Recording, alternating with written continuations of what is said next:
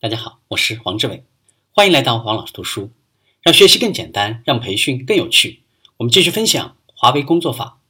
沟通与交流是一门艺术，懂得向别人说不，不要只做我告诉你的事，请做自己需要做的事。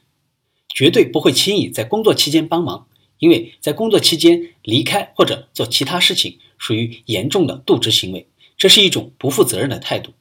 绝对不在上班期间做一些与工作无关的事。当领导要求帮忙处理私人信件，或者同事要求帮忙解决家庭纠纷时，坚决说不。绝不做一些无关痛痒的小事。凡事量力而行，绝对不会出头帮忙做那些自己无能为力的事情。违反公司规定和工作原则的事情不做。领导并不都是顽固的，要掌握和领导沟通的技巧。永远不要和领导唱反调，交流或者建议之前要做好充分的准备。员工要懂得主动换位思考，凡事要讲究事实。向领导汇报的基本原则，在职场中最重要的并不是员工做了什么，而是让领导知道员工正在做什么或者做了什么。员工要养成汇报意识和汇报习惯。汇报的原则：第一时间汇报，主动汇报。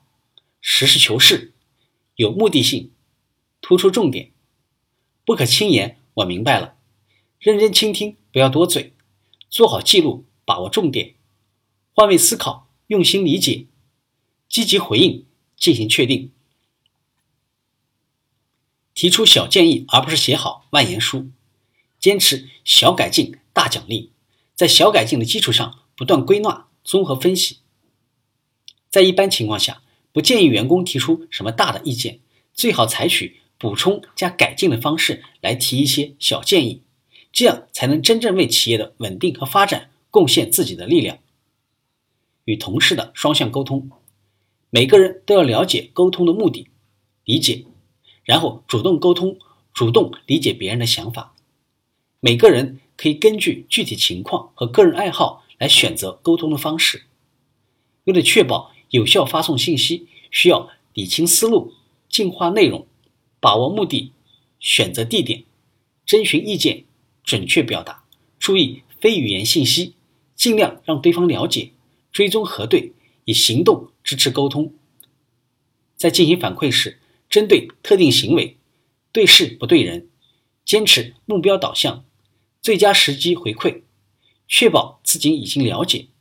进行负面反馈时，要在对方可接受的范围之内，